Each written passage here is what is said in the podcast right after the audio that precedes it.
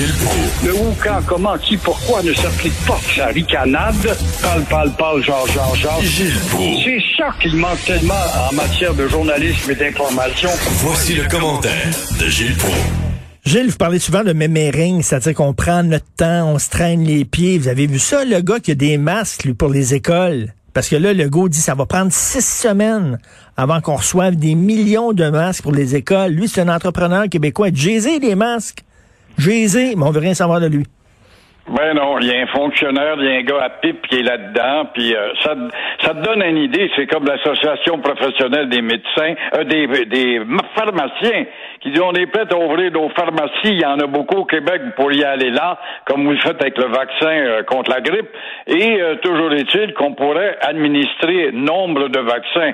Peut-être pas un million en une semaine comme la Turquie. Peut-on imaginer la Turquie, un pays, c'est vrai, qui est un peu militaire mais euh, quand on voit, par exemple, le gouvernement d'Italie poursuivre Pfizer pour sa lenteur à livrer les vaccins, et puis nous-mêmes, on commence à parler de lenteur, la Turquie réussit, elle, à administrer un million de vaccins en un temps record, une semaine, et le vaccin est signé Made in China. Alors voilà une belle claque encore une fois. Mais je rappelle qu'ici, effectivement, les pharmaciens avaient offert comment il se fait qu'on n'exploite pas cette avenue-là pour répandre et généraliser le plus rapidement possible pour pas qu'il y ait un rond qui va se mettre le nez sur la qualité de l'étoffe du, du casque ou encore du vaccin ou encore du foulard ou du masque. Il y a toujours quelqu'un qui se mettre le nez dans quelque chose ben et oui. pendant ce temps-là, on n'avance pas. Ben oui, du niaisage total. Le gars, ils, sont là dans un entrepôt à Toronto. Donnez-moi le feu vert, puis je vous les envoie. Ben non, ça niaise.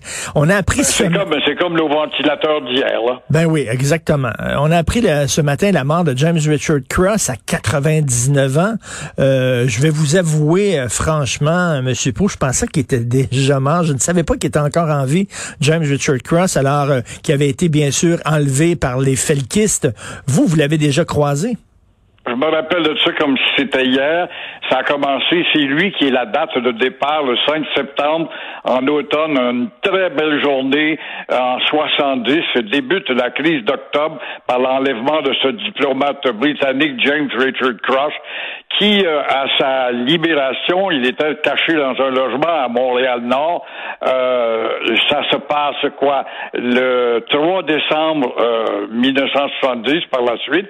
Il a fait 59 jours incarcéré par le FLQ et il est sorti tout ça, ce qu'on avait trouvé de remarquable, ce diplomate, un gentleman en quelque sorte, qui parlait français, bien sûr, qui est parti, mais il n'était pas amer à l'égard de la société. Il comprenait que la société québécoise traversait un problème collectif très grave et il va rentrer à Londres et un peu comme toi, j'ai pensé moi aussi que ce gars-là était rendu sous terre. Ben oui. Mais non, qu'il a atteint, malgré les traumatismes qu'il a eu à subir, il est revenu deux, trois fois en presque touriste à Montréal par la suite, mais euh, il va mourir évidemment à un âge très noble de 99 ans. Il a marqué une page importante de la crise d'octobre. Et il y a eu- il y a eu- Les libérateurs avaient eu droit à un sauve-conduit près de Cuba. Et moi, j'avais rencontré Pierre Charlotte, qui était un membre du FLQ, mais il n'avait pas été mêlé à James Cross, mais il était allé rejoindre les felkistes à l'hôtel euh, à La Havane, l'hôtel Capri. Euh, et là, il était mal vu, il était vu comme le gars de droite. Il avait détourné un avion, lui, de Miami Eastern Airlines, de Miami à La Havane. Et c'est à partir de son geste que Fidel Castro va finir par coopérer avec euh, l'international en disant maintenant on n'accueille plus les avions détournés sous prétexte qu'on est un refuge de révolutionnaires.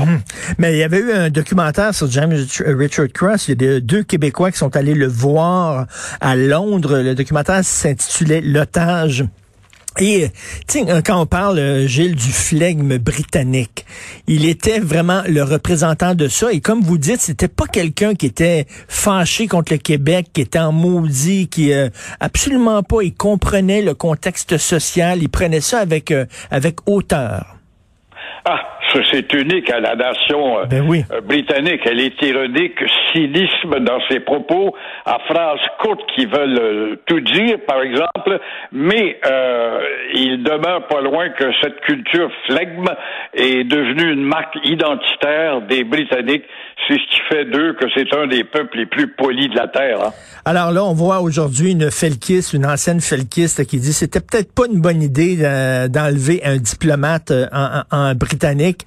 Effectivement, il y, a, aucune, même si on sait, là, on a vu le film Les Roses, l'excellent film Les Roses euh, que beaucoup de gens ont vu euh, cet été et qui montrait justement à quel point les, Canadiens français étaient méprisés et mon Dieu était. Tiens, je vais, je vais sortir le nom même si je risque peut-être de me faire taper ses doigts par la Commission des droits de la personne, on était les nègres blancs d'Amérique. C'est vraiment ah, ça. Ben Faut pas avoir peur de le dire. Elle Vallière, mais t'as pas le droit de dire ça. On n'a pas le droit de dire ça. Ce que tu viens de dire là, Richard, c'est épouvantable. Écoute, ben, oui.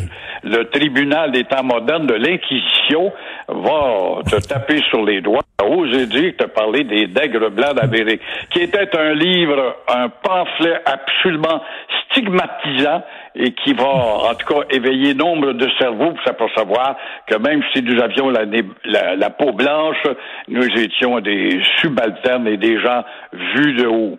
Mais il y a des gens qui disent il y a rien qui excuse quand même de prendre quelqu'un en otage, de, de faire du terrorisme, même si effectivement votre cause est bonne, ça ne justifie pas le fait qu'on peut euh, prendre quelqu'un, le sortir de chez lui, comme on a fait avec Pierre Laporte, il est en train de jouer au ballon avec son fils dans sa cour à Saint-Lambert, on l'a pogné, on l'a mis dans le char, son fils ne l'a jamais revu. Euh, ça ne justifie pas ça. C'est vrai que c'était pas Pierre Laporte. On l'a vu par hasard en passant dans les rues de Saint-Lambert. Il était en train de jouer au ballon avec son petit-fils. Dans le fond, on cherchait le ministre des Postes à l'époque, qui était à Longueuil. C'est des gars de Longueuil qui étaient pas mal les acteurs de tout ça. Mais il faut quand même reconnaître que rien ne justifie, c'est vrai, les enlèvements. Mais il y avait un courant d'enlèvement à l'époque dans nombre de pays, en Amérique latine notamment, les Tupamaros, et euh, un pays que connaît bien Joseph Facal, et qui aujourd'hui, certains de ses membres sont au pouvoir. Euh, faisait des enlèvements en, abondance et ça, ben, ça a rejailli en tout cas comme technique euh, d'attaque chez les euh, Québécois plus audacieux. Là. Et vous voulez parler bien sûr de l'arrivée de Biden et c'est très intéressant, Gilles, votre angle, parce qu'on parle très peu d'économie, hein, mais vous rappelez que le défi majeur aux États-Unis, c'est vraiment de sortir le pays du trou. Je lisais le journal ce matin, vous étiez toute une, une pléthore dont toi-même vous y allez avec vos commentaires, tous pertinents. Tous les espoirs euh, inimaginables sont émis, mais ne s'est-on pas demandé si Biden va tenir quatre ans, première question, parce qu'il arrive à la Maison-Blanche à l'âge où Ronald Reagan, qu'on trouvait déjà vieux, quittait la Maison-Blanche à son âge à lui et avait exigé est-ce que Biden va être capable de cela? J'en doute parce que c'est tout un job être sous le toit de la Maison-Blanche, alors que Ronald Reagan exigeait, moi, à mon âge, je travaille 40 heures par semaine et pas plus.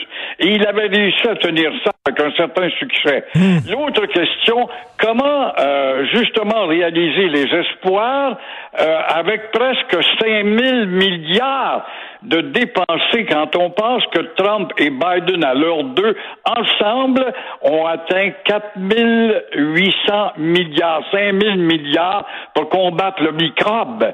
Comment réussir sans augmenter les impôts? Comment réussir sans multiplier une de taxes de toutes sortes? Alors, on va voir, et aussi en se croisant les doigts et priant très fort pour pas que le taux d'intérêt augmente. Et pendant ce temps-là, on a beau dire America is back, America first, mais America first va faire mal nécessairement au Canada, peut-être moindrement au Québec, mais au Canada. 5 euh, 000 milliards de dettes, c'est quelque chose. Merci beaucoup, Gilles. On se reparle demain. Bonne journée. Merci. Au revoir.